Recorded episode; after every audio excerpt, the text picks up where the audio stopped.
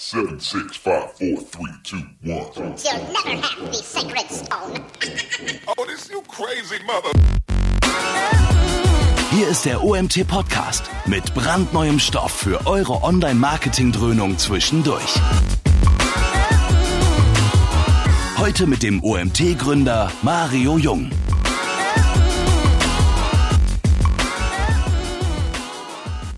Hallo zusammen, ich freue mich, euch zu dem zweiten Webinar diese Woche begrüßen zu dürfen. Gestern äh, war ich ja mal mit einer Auszeit gesegnet und nicht dabei. Ihr habt euch mit Annika ähm, und Andreas beschäftigen dürfen zum Thema Content Marketing. Heute bin ich wieder am Start und habe einen Gast dabei, der, ja, den ihr mittlerweile kennen solltet, zumindest die, die beim OMT dabei waren, die Sarah, Sarah Weidnauer. Die Sarah ist bei uns schon da gewesen. Wann war es? Im September warst du bei uns mit einem Vortrag bei der Konferenz. Und ich freue mich, dass wir zusammen das erste Webinar auf die Beine stellen. In dieser ja doch anstrengenden Woche, wir haben vier Webinare diese Woche, jetzt zum Thema Fotopsychologie. Ich möchte euch vielleicht ganz kurz äh, etwas zu Sarah erzählen, was ich zu Sarah, Sarah, wir haben uns ja erst kennengelernt im September. Ähm, haben uns ein bisschen über Psychologie unterhalten und ein Thema, was du sehr intensiv reitest. Aber man kann bei dir sagen, du bist nicht die Erste, die jetzt bei uns ein Psychologie-Webinar hält, aber ich glaube, du bist die Erste, die auch den Hintergrund Online-Marketing hat, also sprich dort auch einen Abschluss gemacht hat und dementsprechend vielleicht besser wie kein anderer auch diese beiden Elemente zusammenbringen ähm, kann. Und nach den guten Kritiken, die wir beim OMT bekommen haben, freut es mich, dass wir jetzt ein zweites Thema mit dir spielen dürfen. Und diesmal geht es um Fotopsychologie. Für alle diejenigen, die vor ein paar Wochen das Webinar mit dem Martin Missfeld zur Optimierung von Bildern vielleicht gesehen haben, ist das, glaube ich, ein sehr gutes Add-on, um das Thema Bilder, SEO oder auch Bilder insgesamt ähm, vielleicht noch auf eine andere Palme zu oder auf die nächste Stufe zu bringen. Deswegen freue ich mich, dass du heute hier bist. Für euch da draußen, Ihr wisst Bescheid, Fragen über den Chat. Ich werde am Ende eine kleine Diskussion hoffentlich mit Sarah starten können. Und jetzt würde ich sagen, liebe Sarah, erstmal gehört die Bühne dir und wir beide hören uns dann am Ende. Und ihr wisst Bescheid, über den Chat könnt ihr mich jederzeit erreichen. Viel Spaß. Ja, danke schön. Danke schön, Mario. Ähm, jo, ähm, ich würde sagen, wir steigen direkt gleich mal an. Ich muss noch hier meinen Bildschirm auf die Seite schieben, dann geht's los. So, ich hoffe, mich sehen jetzt alle. Also, ich erzähle euch heute was über Fotopsychologie ähm, und werde euch da so einige Knusperhappen heraus, also die habe ich euch schon herausgepickt, die ich euch jetzt vorstellen werde. Ähm, Moment. So, jetzt läuft's. Steigen wir gleich ein. Ähm, warum sind Bilder überhaupt wichtig? Bilder transportieren schneller und mehr als Worte. Immer. Ja, ein Bild geht viel schneller in den Kopf. Bilder sind unglaublich leicht zu enkodieren. Deswegen wurde früher im Mittelalter, als alle Analphabeten waren, auch gemalt. Das hat jeder verstanden.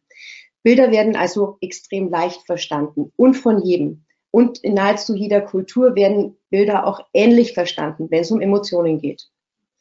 Ähm, es gibt den Spruch, Bilder sind schnelle Schüsse in den Kopf. Ich sage dazu dann immer, aber es müssen die richtigen sein.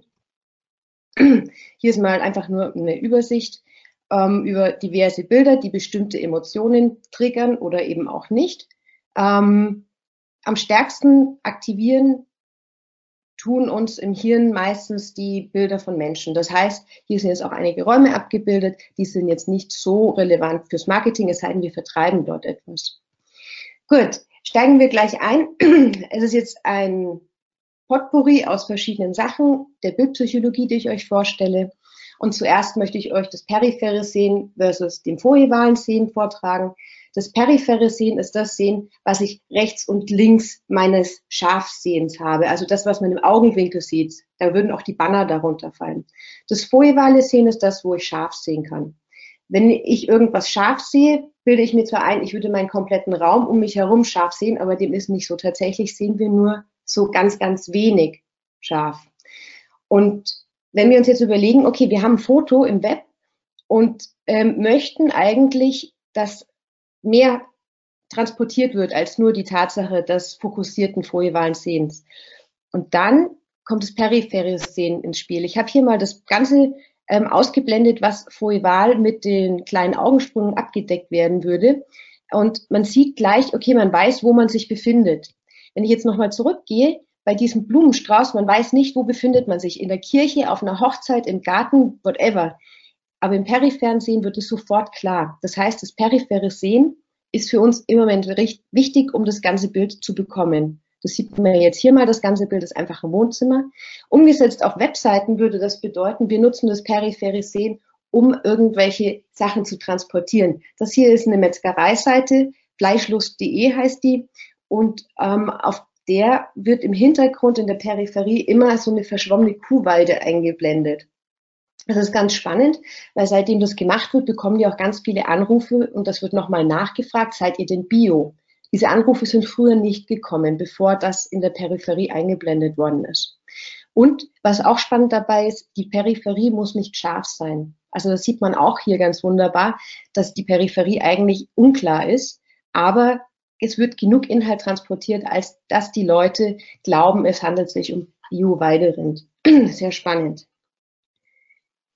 Eine Frage, die immer wieder gestellt wird, ich will schöne Bilder fürs Web, ich will extrem toll fotografierte Bilder fürs Web, aber schöne und glatte Bilder reichen nun mal nicht.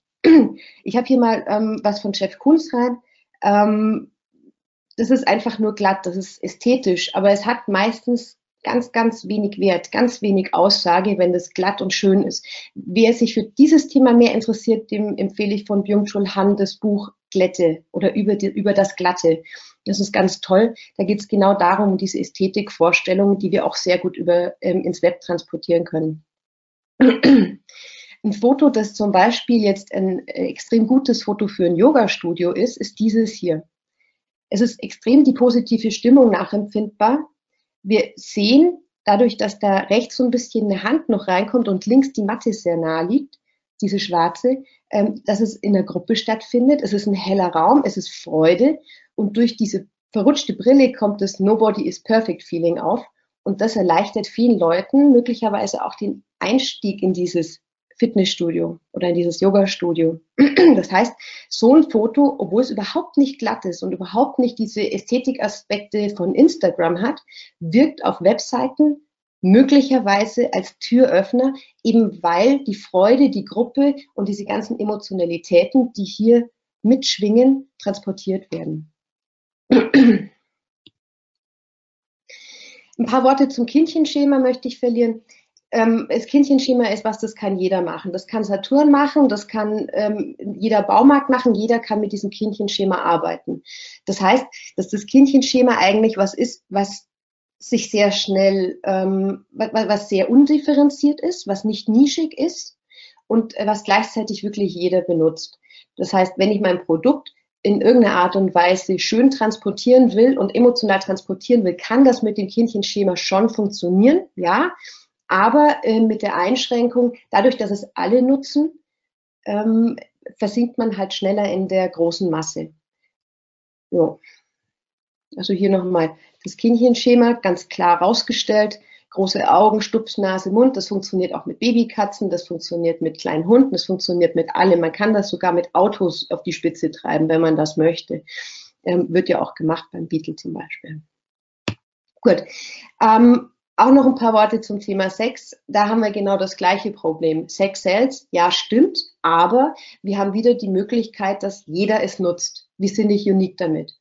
Und die ganzen ähm, ähm, ja, Emotionalitäten, die da hochkommen, werden natürlich dann nicht unique auf das eine Produkt übertragen, sondern über die breite Masse an Bildern, die sowieso immer sexualisiert präsentiert wird.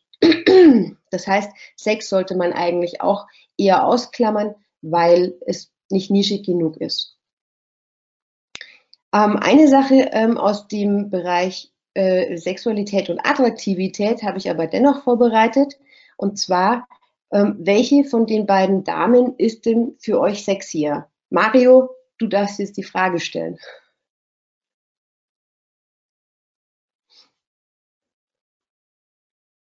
So, ähm, die Frage ist raus. Könnt es noch nicht alle sehen. Es haben viele teilgenommen schon. Ähm, ich warte noch zehn Sekunden. Dann sehen wir mal. Jetzt haben über 50 Prozent teilgenommen. Was müsste denn rauskommen? Rechts. Das ist interessant. Es passiert, ja, rechts gewinnt, aber steht bei 53, jetzt 54 Prozent. Na, Nur ganz knapper Sieg. Verdammt. Jetzt sind wir bei 55 Prozent. Ja, aber ich würde es an der Stelle jetzt beenden. Alles klar. Also, der Mario hat gera gerade gesagt, dass die meisten von euch ähm, auf die Dame rechts, also mit 55 Prozent, ähm, geklickt hätten und ähm, die anderen 45 Prozent auf die Dame links. Tatsächlich sollte hier ähm, der Belladonna-Effekt auftreten. Ähm, wenn man sich genau anguckt, die Pupillen der Frau unterscheiden sich auf den beiden Bildern. Das linke hat viel kleinere Pupillen als das rechte.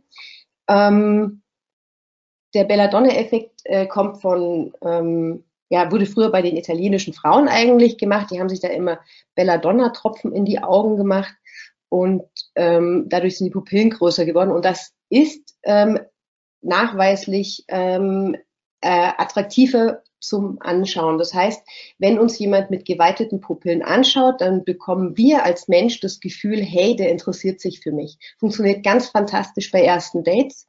Ähm, kleine Empfehlung an alle, man kann ja mal gucken, bei wem sich die Augen weiten, wenn man gerade Interesse hat bei dem anderen, dann ähm, kann man das sicherlich, ähm, ja.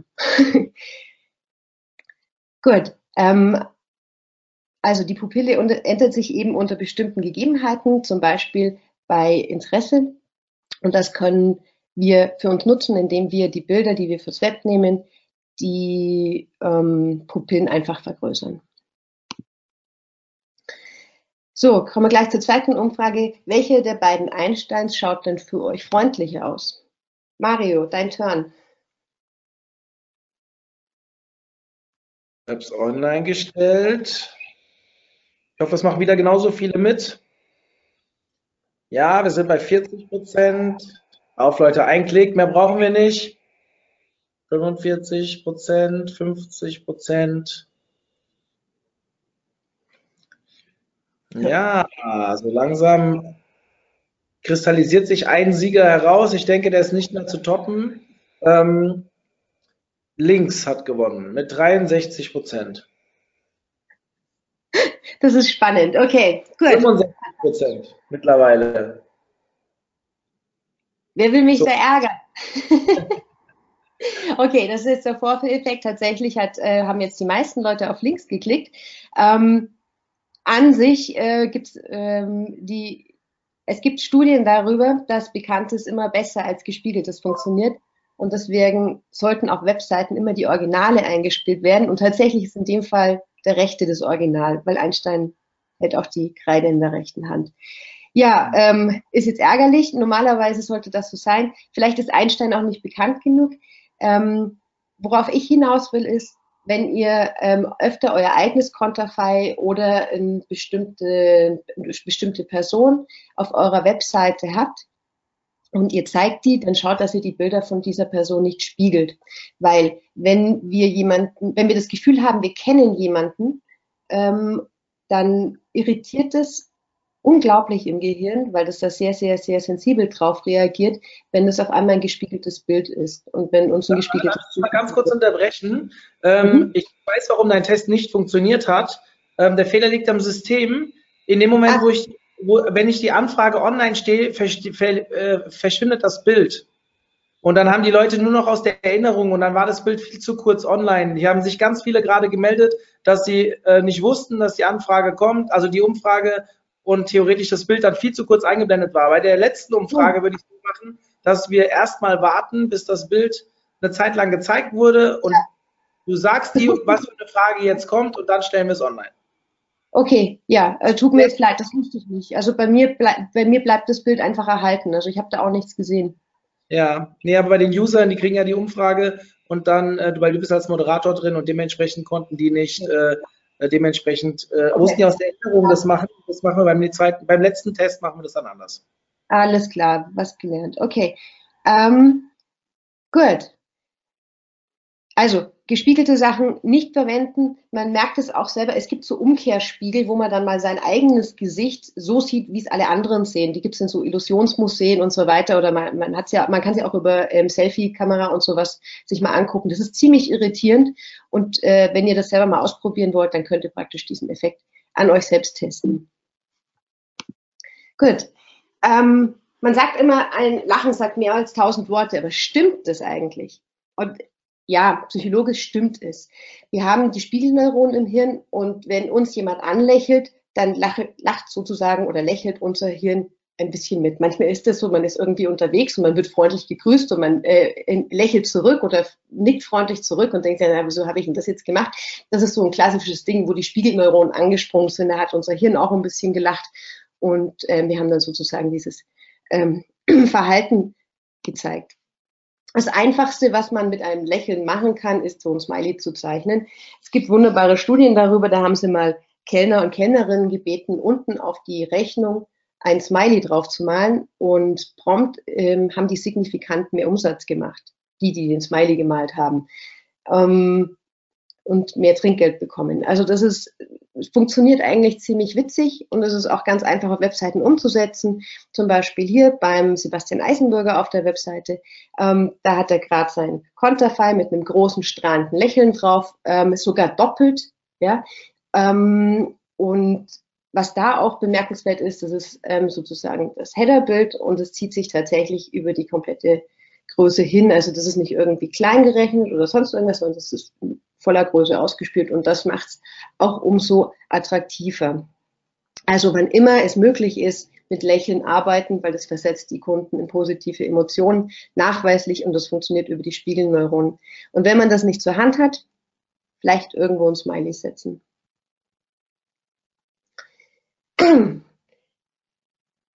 Haben bestimmte Figuren mehr Aussage, als wir auf den ersten Blick erahnen können? Ähm, ich habe euch da wieder was mitgebracht.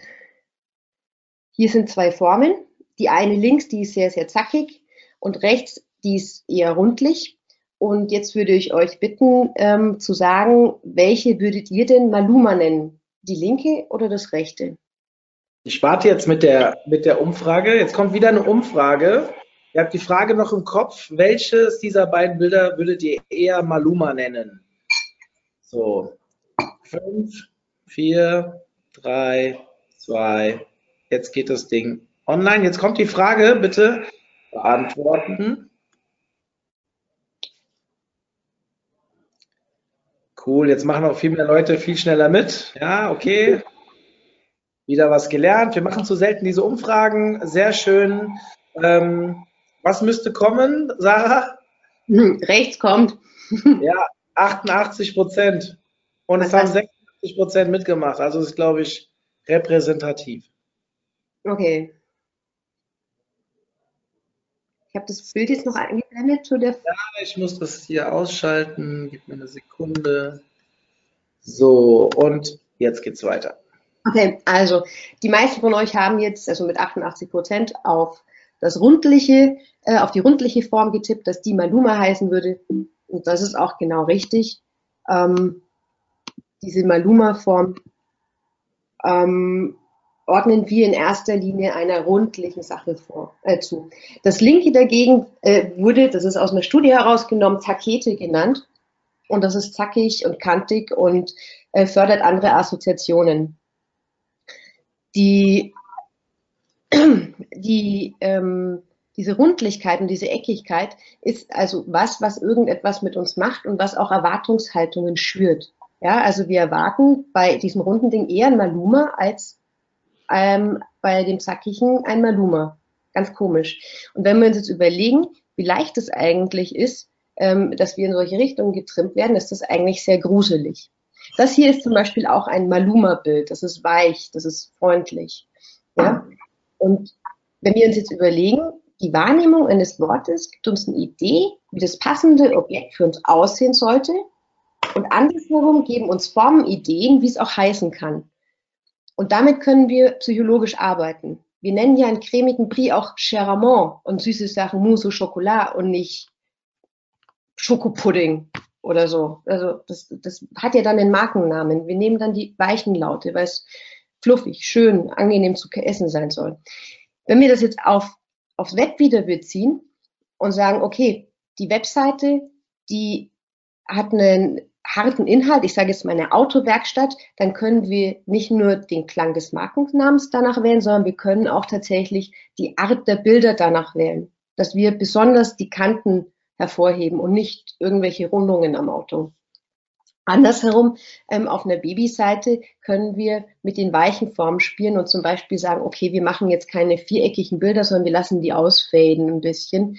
Ähm, oder wir machen gleich äh, so runde äh, Bilder hinein, was auch immer. Das würde auf so einer Babyseite auch besser funktionieren. Das heißt, wir können mit der Umrahmung des Fotos spielen im Netz und wir können mit dem Inhalt des Fotos spielen, was wiederum ähm, die Leute dazu bringt, bestimmte Annahmen und Erwartungen an die Seite zu haben.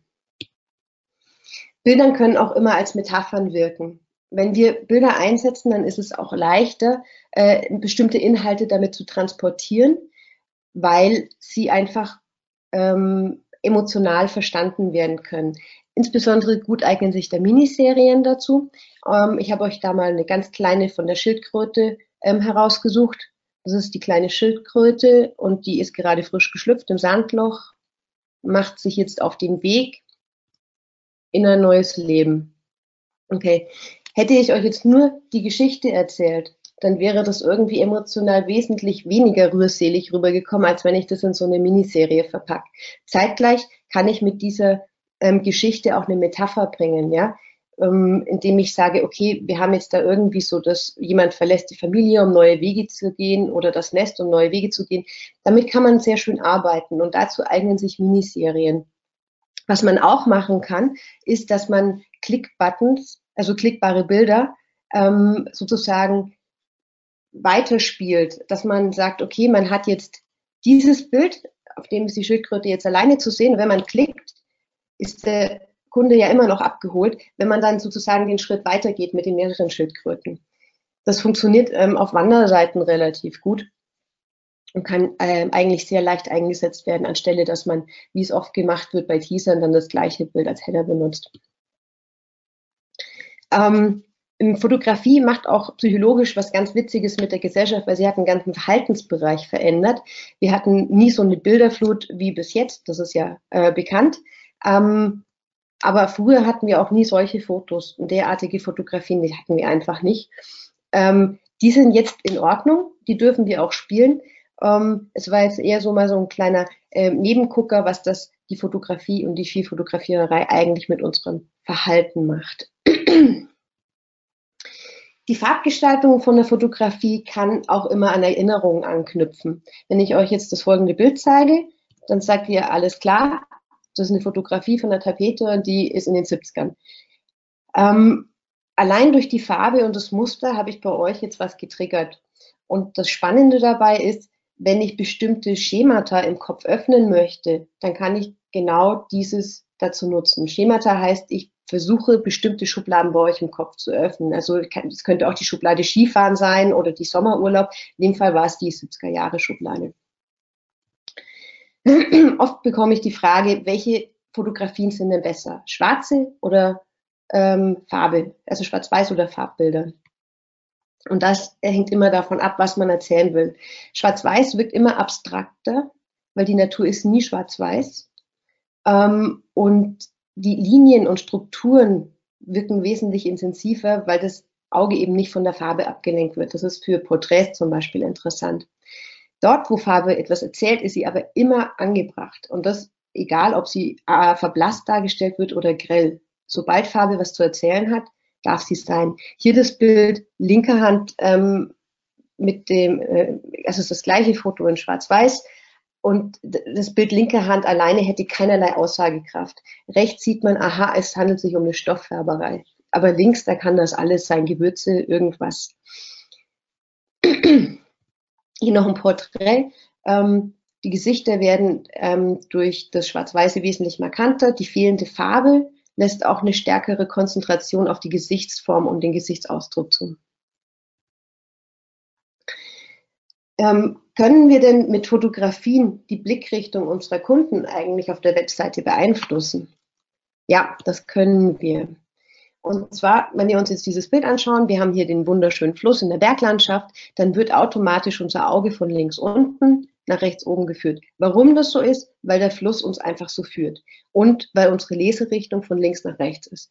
Für Länder, in denen von einer anderen Richtung geschrieben wird, würde das jetzt andersrum gelten. In dem Fall ähm, sehen wir genau von links unten nach rechts oben und wir könnten jetzt optimalerweise am oberen rechten Rand zum Beispiel mit dem Text beginnen, weil der dann auch gelesen wird, auch wenn die Kachel auf der, also als Bildkachel eingesetzt, auf der linken Seite des Bildschirms ist und eigentlich so das Hauptaugenmerk schon mal gezogen hat. Und das Gleiche ähm, haben wir eigentlich bei allen Dingen, die in irgendeiner Art und Weise spitze Dreiecke ähm, sein können. Zum Beispiel hier habe ich das mal schematisch aufgezeichnet. Es ist ein bisschen schwer, da ähm, passende Bilder zu finden, weil man sie sich meistens selber zuschneiden, also zusammen komponieren muss. Ich zeige nachher noch eins, aber hier sieht man schön das Dreieck. Also das strebt richtig nach oben, ja. Also wenn das jetzt ein Haus ist, man hat richtig das Gefühl, ah, dieses, das strebt nach oben, das will größer werden. Während das unten das Dreieck das Gefühl vermittelt, das würde eigentlich auf der Bodenlinie nahezu ruhen. Das haben wir hier. Das heißt, wenn wir ähm, bestimmte Formen, bestimmte, also ob das jetzt Häuser, Autos, Personen etc. pp sind, wenn wir mit bestimmten Formen gezielt in unseren Fotos arbeiten und diese dann auf der Webseite ähm, einbinden, dann können wir nicht nur den Blick führen, sondern wir können auch eine gewisse Spannung also eine, eine Erregung im Hirn damit auslösen, weil dieses Dreieck linke Hand sehr viel mehr stärker nach oben drängt als das ruhende rechte. Das ruhende rechte wäre jetzt für eine Yoga-Seite, das linke vielleicht für eine Action-Seite mit, keine Ahnung, äh, E-Surfbrettern oder sowas. Gut. Ähm, hier einfach mal eine, eine, eine, Fotografie, bei der das Drängen ähm, richtig angedeutet ist. Also dieses Bild drängt nach unten, würde sich ganz hervorragend als Bannerbild eignen, um darunter dann den Text beginnen zu lassen. Natürlich kontextbezogen muss es Relevanz haben. Wie schaut es aus mit der Bildkomposition? ähm, es ist hier schematisch aufgezeichnet ein Tisch mit einer Blume darauf und links und rechts dahinter befinden sich sozusagen Bilder an der Wand. Das hier wäre jetzt ein ausgewogenes Bild. Und genau so sollte auch eine gute Fotografie ausgewogen sein. Nehme ich jetzt dieses Ding hier weg, habe ich das Gefühl, dass der ganze Tisch sich nach rechts dreht und nach unten drängt. Wenn ich das haben möchte, um die Blickrichtung meiner Kunden auf der Seite zu drehen und auf eine bestimmte Position zu bringen, dann ist das das Sinnvollere. Das Ausgewogene ist das, wenn ich Ruhe und wenn ich zum Beispiel ein Wellness-Hotel und die Ruhe und Entspannung im Spa dort transportieren will. Das ist jetzt natürlich nur ein Schema. Äh, wir können das mit allen möglichen Dingen spielen. Das ist nur das Plakativste, was mir eingefallen ist. Gut. Aus welcher Perspektive wirken denn Motive eigentlich am stärksten? Ähm, ganz klare Ansage, immer aus Augenhöhe. Ähm, gerade für Fotografie von, von, von Kindern oder emotionale Aufladung von Kindersachen ähm, eignet sich am besten die Augenhöhe, weil sonst ist das immer so von oben herab und das wirkt nicht gut. Dann kommt oft die Frage, was ist denn besser, das Hoch- oder das Querformat? Meine Antwort, ähm, es ist inhaltlich immer das Bild am besten, was am besten transportiert, worum es geht. Diese Felsschlucht hier jetzt, ähm, das reicht vollkommen, die schmal zu lassen. Im Gegensatz hierzu eine bestimmte Perspektive ähm, auf einem Berg, da ist es relevant, dass man die ganze Breite sieht, weil wenn man jetzt nur den Berg sehen würde, dann wäre das ein bisschen zu wenig und man hätte keine Möglichkeit, das einzusortieren. Die Bildsprache selber kann auch laut und leise sein. Jemand, der Bilder von La Chapelle kennt, ähm, kann sich die mal, oder ihr könnt euch die mal googeln. La Chapelle heißt der Künstler. Die sind meistens sehr, sehr laut, also die schreien einen sehr aggressiv an. Ähm, das hier wäre jetzt zum Beispiel ein sehr leises Bild. Das vermittelt e-, extreme Ruhe und ist eigentlich schon fast an der Grenze der Langweiligkeit. Während das Bild hier unser Hirn absolut überfordert. Wenn es mir wichtig ist, dass das Bild komplett überladen wird aus irgendwelchen Gründen, weil ich irgendeine Sache ganz schnell verkaufen will und ich das Hirn einfach kognitiv vollballern will, dann nehme ich so ein Bild. Generell sind aber ruhige Bilder auf Webseiten wesentlich angebrachter. Wenn man sich jetzt ähm, mit einer bestimmten Sache auf einer Webseite intensiv beschäftigt und möchte die Vielschichtigkeit schon mal ästhetisch andeuten, empfehlen sich immer Bilder mit mehreren Horizonten. Also man sieht hier ähm, im Vorder also Vordergrund, Mittelgrund, mehrere Mittelgründe sogar und dann am Schluss ähm, der Horizont. Das öffnet mental schon mal die Schublade, hey, hier geht es um was, da wird intensiv in der Sache eingegangen und so kann man optisch schon sagen, okay, so bereite ich auf das Thema vor. Der fruchtbare Moment, das hat nichts mit dem Zyklus der Frau zu tun, sondern mit der Fotografie. Der fruchtbare Moment ist der Moment, an dem wir als Menschen genau wissen, ähm, im nächsten Moment wird das und das passieren. Zum Beispiel hier. Also ich hoffe da immer, dass die Hose vielleicht dann doch runterrutscht oder so. Ich finde das persönlich total lustig, dieses Bild. Ähm, wir wissen aber genau, dass im nächsten Moment diese ganze Konstellation zusammenbrechen wird, der Fall Ball wird fallen und so weiter. Und das ist der fruchtbare Moment. Hier nochmal ähm, ein Snowboarder. Wir wissen ganz genau, dass der im nächsten Moment von dem Kicker durch die Luft fliegen wird. Und ähm, das ist auch ein ganz fantastisch rausgearbeiteter, fruchtbarer Moment. Wie gesagt, da, wo es Sinn macht. Im Wellnesshotel den fruchtbaren Moment äh, zu nutzen, äh, wäre jetzt nicht sinnvoll. Zumindest nicht auf der Wellness-Seite, wo die Massagen gezeigt werden. Wenn es aber darum geht, dass es ein Wellnesshotel äh, mit, mit Action ist äh, tagsüber, dann kann man natürlich solche Bilder in den Action-Bereich auch einnehmen. Was können wir psychologisch mit Framing erreichen? Framing führt unseren Blick einfach in eine bestimmte Richtung. Hier sieht man ganz schön das Framing auf das Wasser, hier ähm, das Framing auf die rote Rose durch den Maschendrahtzaun oder hier auf das Gipfelkreuz. Äh, es ist vollkommen egal, ob ähm, die, ähm, die, der Rest des Bildes ausgeblendet ist, wie bei dem hier, weil ähm, der Fokus sehr gezielt gesetzt wird. Das heißt, wir haben zwar eine geringere Bildinformation, aber dadurch, dass wir den äh, Betrachter zwingen, auf einen bestimmten Teil zu schauen, können wir ähm, auch das erreichen, was wir wollen. Gut. Noch ein Foto. Bilder können, je nachdem, wie sie empfunden werden oder in welche Situation sie eingeordnet werden, unterschiedlich empfunden werden. Wir können durch die Wahrnehmung, wir können die Wahrnehmung allein durch eine Bildunterschrift eines Bildes ändern. Ja, hier Kamele. Okay, das ist jetzt nicht irgendwie der große Zauber, Kamelmilch boomt. Aha. Das heißt, wir sind erstmal ähm, über das Bild bei den Kamelen gelandet, haben unsere Schublade Kamele aufgezogen und Kamelmilch boomt. Da haben wir jetzt eigentlich eine relativ schnelle Assoziationskette da. Oder aber wir machen es ganz anders und gehen ähm, noch einen Schritt weiter und sagen, okay, Botox-Kamele von Schönheitswettbewerb ausgeschlossen. Wenn jetzt irgendjemand lacht, das war tatsächlich in den Medien, weil die Kamele haben Botox in die Unterlippe gespritzt bekommen, damit die schöner hängt. Das ist anscheinend ästhetisch ähm, ist eine Schlagzeile aus diesem Jahr, wenn ich mich richtig erinnere. Genau.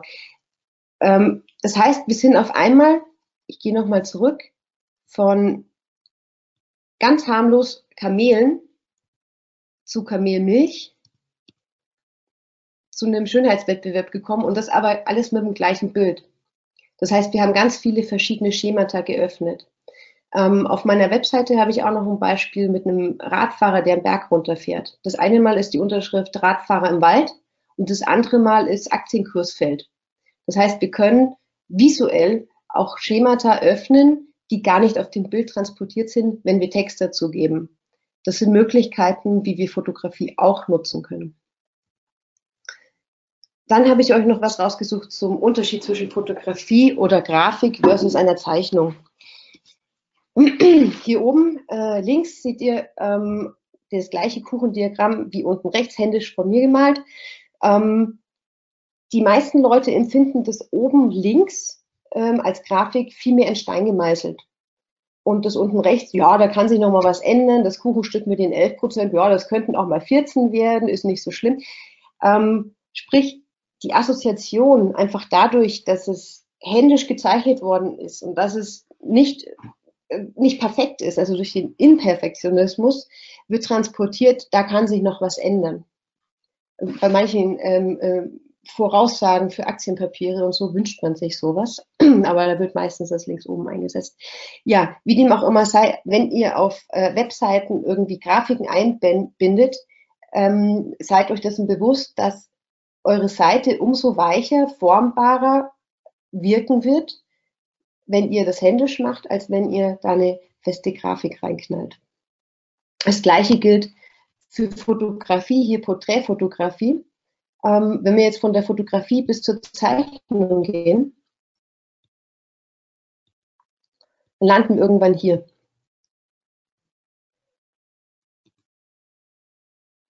Und obwohl hier, ich weiß jetzt nicht, wo der Strich herkommt, ähm, obwohl wir hier eigentlich genau das Gleiche haben als Ausdruck, hat die Fotografie immer wesentlich mehr Inhalte als ein Smiley oder eine Skizze oder eine, ein Cartoon. Deswegen sollten wir nach Möglichkeit einfach, weil mehr Informationen transportiert werden, Fotografien nutzen. Es sei denn, wir wollen wirklich nur die Leute mit der Nase auf eine explizite Sache stoßen, dann können wir auch Zeichnungen verwenden. So, ich fasse mal zusammen. Wir hatten den Belladonna-Effekt, der leider schnell ausgeblendet war. Da war das mit den Pupillen. Ähm, die Geschichte mit den Lächeln, dass wenn wir ein Lächeln auf der Webseite einbinden, die Spiegelneuronen anspringen und wir auch eher in eine positive Stimmung versetzt werden der fruchtbare Moment, bei dem es darauf ankommt, eine Fotografie in dem Moment zu erwischen, wo wir eine Ahnung haben, wie der nächste Moment, die nächste Zehntelsekunde ausschauen wird. Das bringt unser Hirn in Wallung. Dann haben wir diese Maluma-Sachen gehabt mit diesen weichen Wörtern, Takete mit den harten Wörtern, was wir ähm, auf ähm, Domainnamen oder auf Fotografien von Werkstattseiten oder auf Babyseiten nutzen könnten.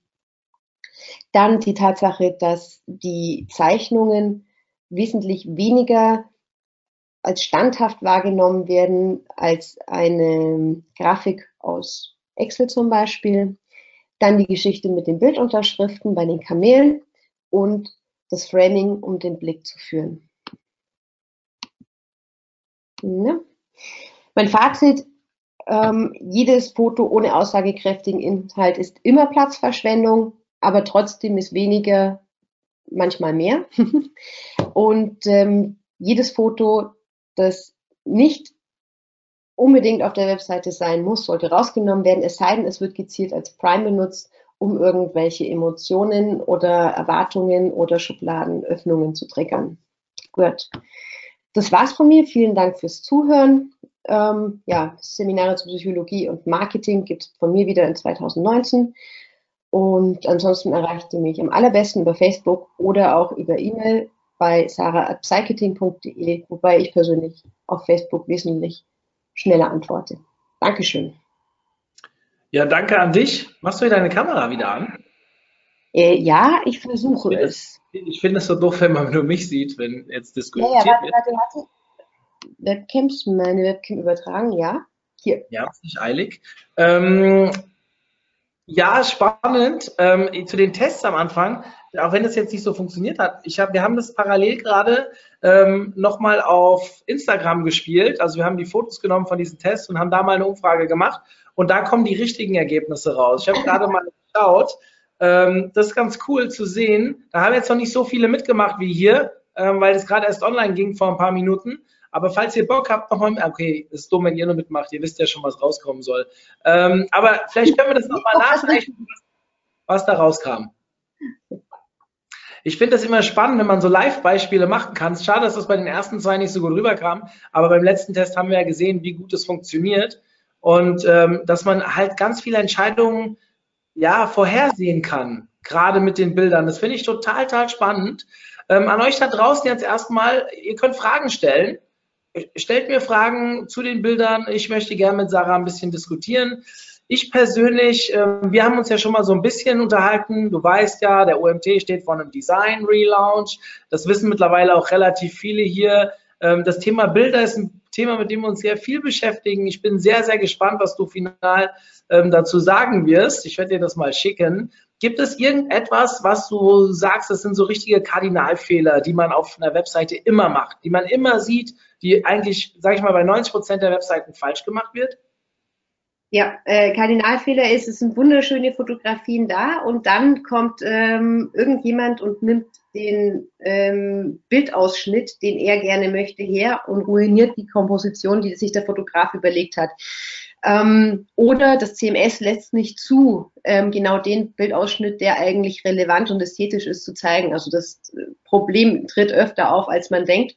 Ähm, ich sage immer, scribbelt euch eure Fotos vorher, bevor ihr zum Shooting geht und sagt, ich will das, das, das und das.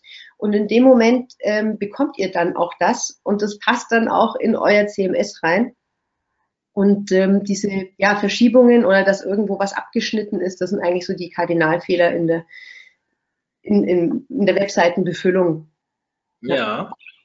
Ähm, vielleicht an der Stelle mal ganz kurz, es kommen die ersten Fragen rein, das ist cool. Ähm, ich muss noch ganz kurz was sagen. Ich habe ja am Anfang gesagt, wir haben vier Webinare die Woche. Es geht morgen weiter und zwar mit einem ganz spannenden Thema. Also nicht, dass das Thema heute oder gestern weniger spannend wäre, aber ich persönlich als Suchmaschinenoptimierer ähm, stehe ja besonders auf diese SEO-Themen. Und morgen werden wir uns mal mit Mythen auseinandersetzen. Also Sachen, die quasi so Halbwahrheiten, die im Netz kursieren. Ich kann euch nur all, alle bitten, weil ich bin so jemand, der, ich habe gerade gestern ich sehe auch gerade, dass zwei davon anwesend sind. Ähm, gestern wieder mal ein Seminar gehalten zum Thema Link Building und dort hatten wir dieses Thema auch, was so alles für Halbwahrheiten im Netz unterwegs sind. Ähm, teils Online-Marketing-Halbwahrheiten, SEO-Halbwahrheiten, aber auch juristische Halbwahrheiten, das ist genauso ein Thema. Also wenn ihr morgen Bock habt, ich schicke jetzt mal kurz den Link rum. Wenn ihr Lust habt, kommt doch morgen wieder dazu und Felix wird sich sehr freuen. Felix Meyer ist äh, Geschäftsführer von Seokratie mit dem Julian Cicki. Dementsprechend äh, haben wir da auch wirklich jemanden, der sich wirklich damit auskennt. So, die Fragen kommen, liebe Sarah. Ich fange mal mit einer einfachen Frage an. Ich glaube, für die sind sie alle einfach, für mich vielleicht nicht ganz so. Kannst du gute Lektüre empfehlen zu dem Thema Fotopsychologie?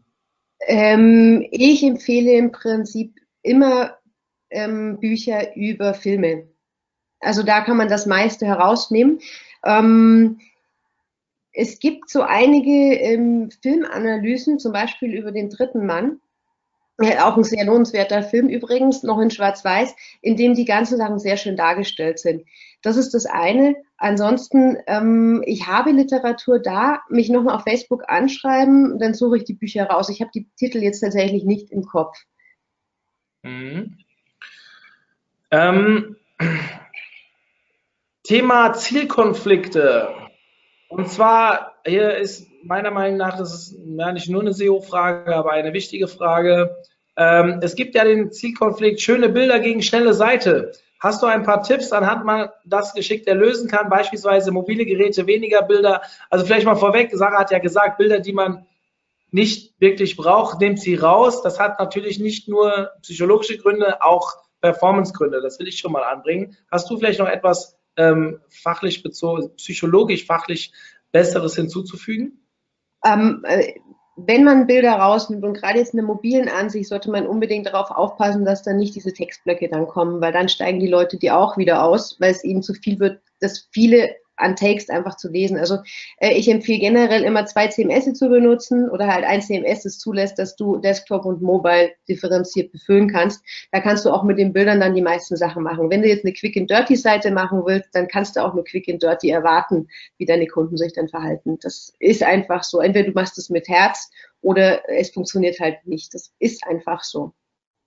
Ja, also ich sage auch, Performance ist natürlich mega wichtig, aber wir haben ja die Diskussion jetzt ein paar Mal geführt auch als Martin Missfeld sein Webinar gehalten hat, auch auf der SEO-Com war es wieder ein Thema. Ähm, ich glaube, Google hat nie gesagt, dass äh, PageSpeed ein direkter Ranking-Faktor ist. Ja, klar, UX wird dadurch beeinflusst, wenn eine Seite langsam ist. Nutzerdaten verschlechtern sich. So wie Sarah sagt, wenn ihr die falschen äh, Fotos oder zu viele Fotos rausnimmt, es gibt Textblöcke, springen die Leute ab. Aber klar, wenn die Bilder zu schwer sind, also sprich die Ladezeit zu lange ist, springen die Leute auch ab mein Tipp an der Stelle ist ausprobieren. Ja, also macht die Bilder von der Auflösung her so niedrig, wie sie sein können, ohne dass es einen sichtbaren Qualitätsverlust gibt. und dann geht vielleicht auch nochmal einen Schritt weiter für eine kurze Zeit und schaut mal, was mit euren Daten passiert. Springen die Leute mehr ab? Bleiben sie dabei? Steigen die Umsätze? Steigen sie nicht?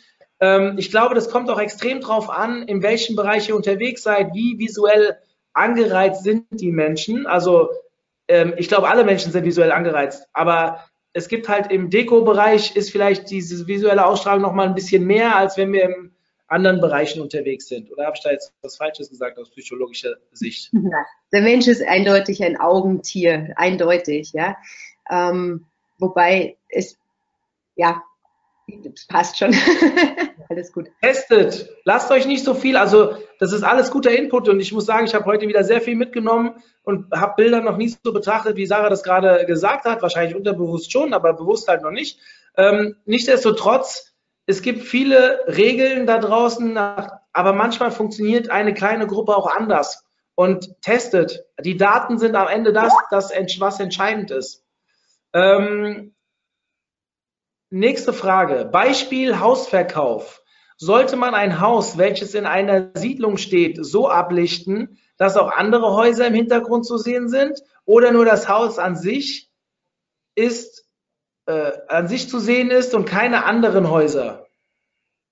Naja, ähm, du verkaufst klar nur ein Haus, aber das Umfeld ist natürlich auch relevant. Und ähm, abgesehen davon, dass wenn du da ein Haus hast und es steht alleine da, schüsst dir eine andere Erwartungshaltung, als wenn du sagst, okay, da sind im Hintergrund ist noch zwei andere Häuser zu sehen, du hast keinen freien Blick ähm, auf das Feld nebenan. Das ist ja eigentlich schon ähm, eigentlich klar weil die Leute werden das Haus auch nicht im Internet kaufen, sondern die kommen dann mit der Erwartungshaltung hin, hey, ich habe freien Blick und dann, äh, Moment mal, da stehen ja andere Häuser.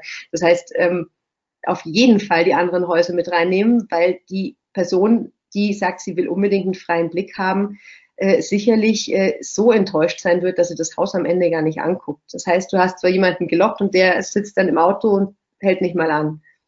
Ja, ähm, hier wird gebeten, nochmal das Thema mit den Büchern. Ich, das ist so eine Frage, die bei uns sehr häufig kommt. Kannst du vielleicht bei uns im Club mal einen Beitrag posten auf Facebook?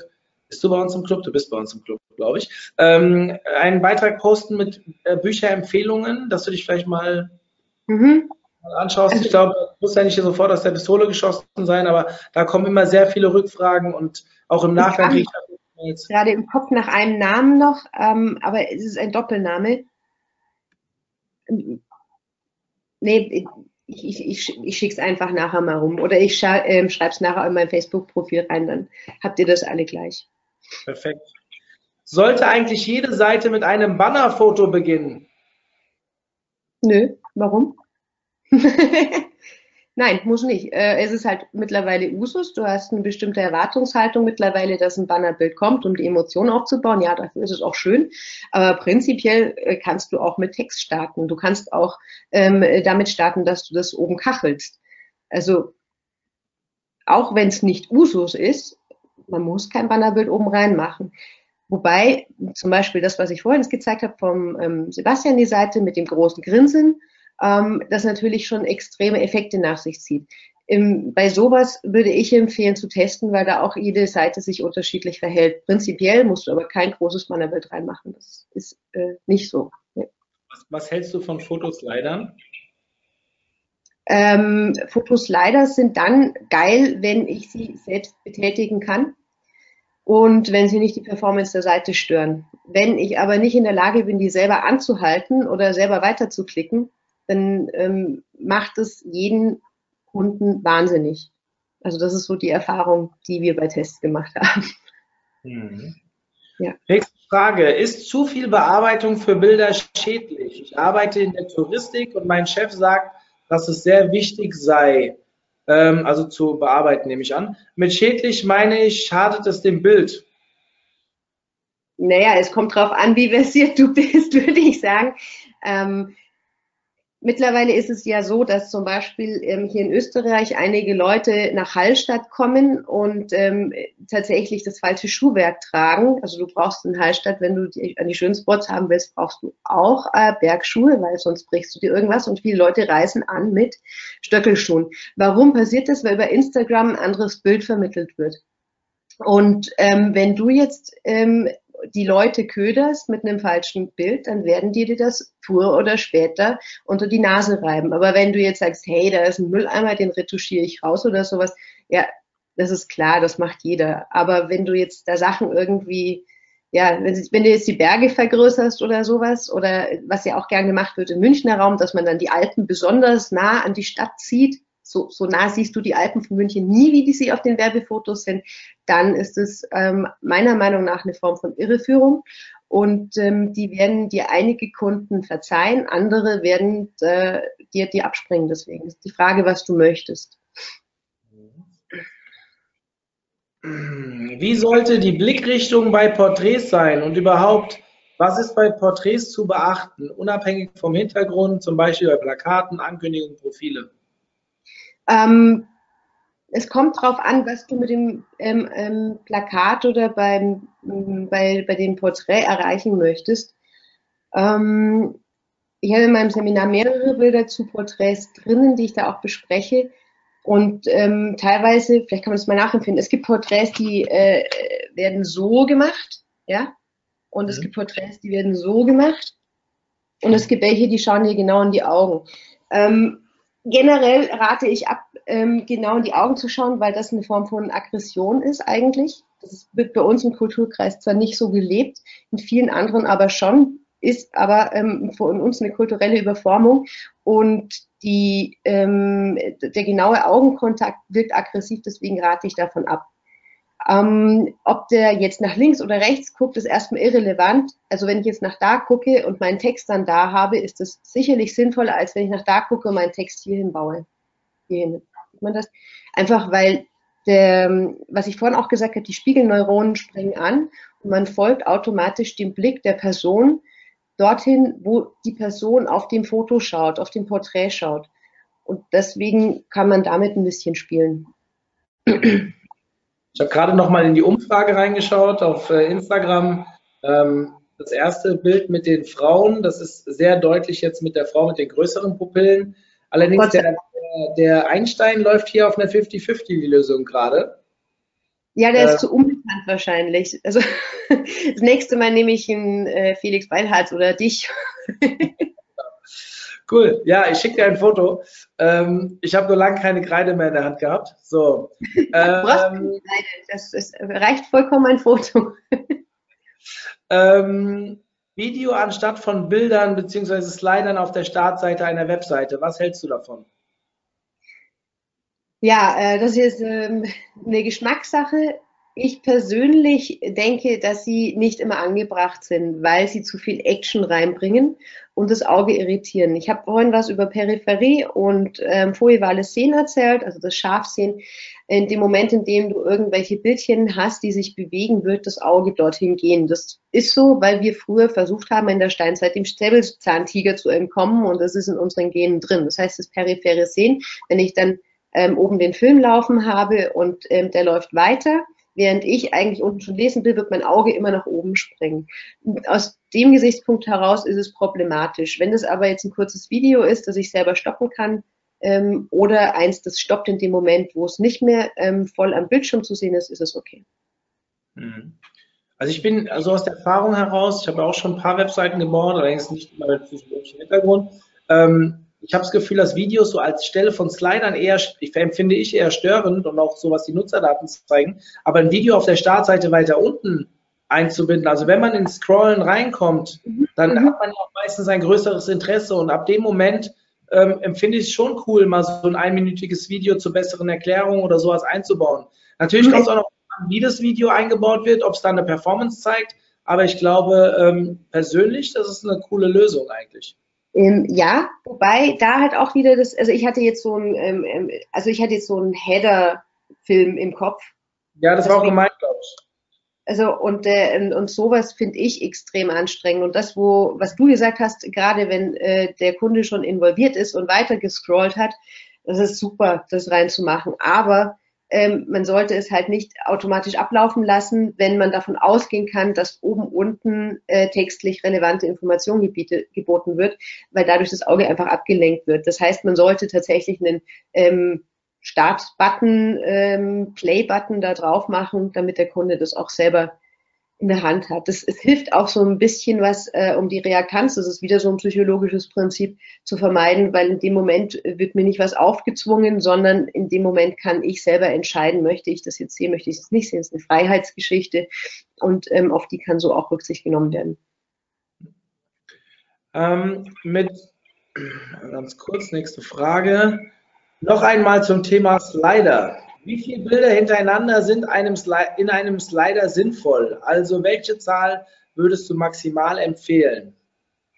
Ähm, das menschliche Hirn ist eigentlich nicht in der Lage, mehr als vier Sachen gleichzeitig wirklich gut zu memorieren. Das ist, ähm, man, man, hat früher gesagt sieben, das stimmt aber nicht, ist schon lang widerlegt. Ähm, ich sage deswegen vier. Und dann ist die nächste Frage, bietet sich dann überhaupt noch ein Slider an? Ja, also äh, gerade wenn man jetzt kleine Sachen durchlaufen ähm, lassen möchte, wie ähm, ähm, Produkt-Upsells oder sowas, hat man ja meistens mehr Dinge drin. Ich persönlich würde generell gar keine Slider reinmachen, weil das Auge während des Lesens immer wieder in der Peripherie gezogen wird. Das mag man selber nicht merken, stört aber massiv den äh, Lesefluss. Das kann man auch testen. Ähm, und ich würde das leider tatsächlich unterlassen, abgesehen davon, dass die Performance einfach ähm, äh, runtergeht, weil mehr Bilder geladen werden müssen. Ja, ich kann dazu vielleicht mal äh, sagen, jetzt mal aus SEO-Sicht, äh, Sarah hat vorhin einen ganz interessanten Satz noch gesagt, als sie es vorhin schon mal angesprochen hat, und zwar Bilder nur, wenn sie die Performance auch nicht beeinflussen. Und Slider, ja, sind oft ganz krasse Performance-Killer. Also schaut euch das an, da muss man schon echt wenn man das nur standardisiert macht mit einer WordPress-Seite und so weiter, das ist nicht so, das also ich würde es dann lieber lassen. Ähm, wer sich daran erinnert, wir hatten mal ein Webinar mit dem, wir hatten schon mehrere, aber eins mit Nils Kattau. Der hat das Thema auch mal angesprochen. Erinnert ihr euch dran, wenn ihr dabei wart, dass ähm, zum Beispiel so Pop-ups eine andere Wirkung haben als, als kleinere äh, Felder, die so von der Seite reinfliegen. Ja, also die dann, da, da kommt so eine Abwehrhaltung irgendwie zustande, so hat er das damals erklärt, ob das dann, auf jeden Fall ist es so, dass es extrem auffällt. Ähm, ich glaube, bei, bei Slidern, ich, ich empfinde, die lenken ab. Und wenn diese Bilder einfach, also A, sie kosten Performance, wenn sie richtig gut gewählt sind, ja, kann man sich auch mal zwei, drei anschauen, aber eigentlich, wenn du später ja den, den Bezug auf den Text setzen möchtest und immer wieder oben weiter sliden lässt, das lenkt halt einfach ab und die Leute konzentrieren sich nicht auf das Wesentliche in meinen Augen. Ähm, Zumindest steigen die Nutzerdaten oftmals oder auch die, die Conversion, also die, die, die Zieldaten eigentlich, also meistens ist das ja, dass ich auf der Startseite jemand irgendwo anders hinleiten möchte, steigen, wenn der Slider äh, abgeschafft wird, weil die Leute sich auf andere Bereiche in der, auf der Webseite konzentrieren und meistens ist nicht im Slider der Call to Action ähm, angebracht, sondern an einer anderen Stelle. Nur mal so als Erfahrungswert äh, von mir, der das dann eher so datentechnisch auch beleuchtet.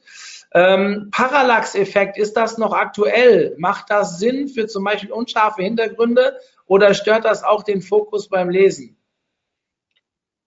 Äh, ja, im Prinzip äh, stört es den Fokus beim Lesen ein bisschen, aber dadurch, dass man selber die, die Macht hat, äh, selbst zu scrollen und das selbst ähm, aktivieren kann, wird es da ein bisschen entschärft. Also ich würde das tatsächlich, wenn es drin ist, wenn es funktioniert, ähm, lassen. Ansonsten einfach mal Parallax rausnehmen und gucken, was passiert bei einem Test. Ne? Einfach mal A-B-Test fahren und schauen, ähm, äh, wie die Scrollgeschwindigkeit sich ändert, wie die äh, Verweildauer sich ändert und dann demnach entscheiden. Also das ist wirklich eine Sache, die kann auch, auch gerade auf Sportsachen äh, Seiten sehr gut funktionieren, weil sie natürlich die Dynamik rüberbringt. Ähm, und auf manchen Seiten ist sie sowieso von vornherein nicht angebracht, weil es einfach nicht zur Thematik passt. Also das, nur weil es das gibt, muss man sie ja nicht machen. Ja, das ja. ist äh, ein häufig, häufiger Fehler leider. Was ist dein Parallax-Effekt zum Online-Marketing? Nochmal bitte was? Passt der Parallax-Effekt, wenn er zu Sportseiten passt, auch zu Online-Marketing? das schon, ja. Sehr gut. Ähm, unsere aktuelle Seite hat ja Parallax. Ich überlege gerade, ob wir beim Design-Relaunch auch diesen Parallax-Effekt drin haben. Keine Ahnung. Äh, muss ich Sascha fragen. Ähm, ja, liebe Sarah, die Fragen gehen zu Ende. ähm, vielen, vielen Dank für diese schönen Einblicke. Es hat echt Spaß gemacht. Ich finde es ist immer wieder schön zu sehen, wenn man merkt, wie wenig Einfluss man teilweise auf sein Verhalten hat ähm, und das teilweise von äh, ja, fremdbestimmt werden kann, aufgrund von dessen, dass man richtig, richtige Bilder oder Anordnungen und so weiter. Ähm, warte, hier kommt noch eine Frage rein.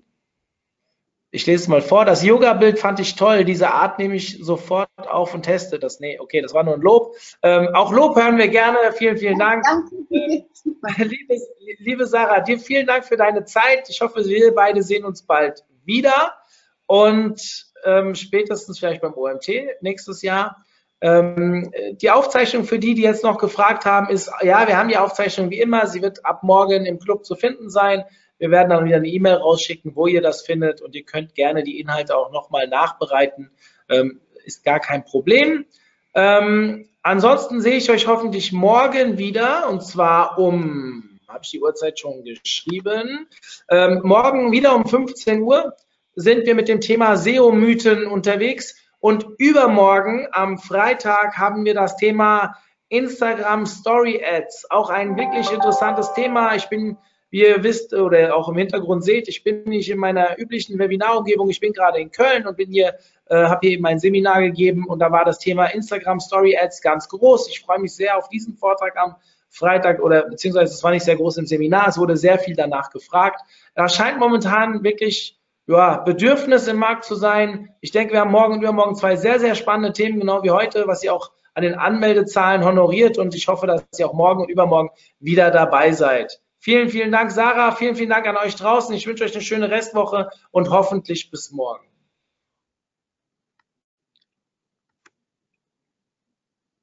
Siehst du mich? Tschüss. Danke.